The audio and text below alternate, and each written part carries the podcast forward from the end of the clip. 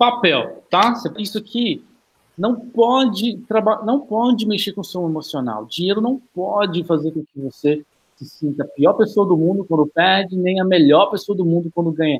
Principalmente no mercado que a gente trabalha, que é um mercado é, muito interessante nos ganhos. Né? A gente pode, em uma operação de opções binárias, por exemplo, você tem um lucro de 80% em segundos. Tem algumas pessoas que, quando está operando em conta real, ela tende a se emocionar demais, assim, a ficar muito ansiosa, ou ficar muito triste quando perde, ou ficar muito feliz quando ganha. Então, anota cada ordem que você abre. Isso vai quebrar um pouco daquele negócio, não é sorte o que eu estou fazendo.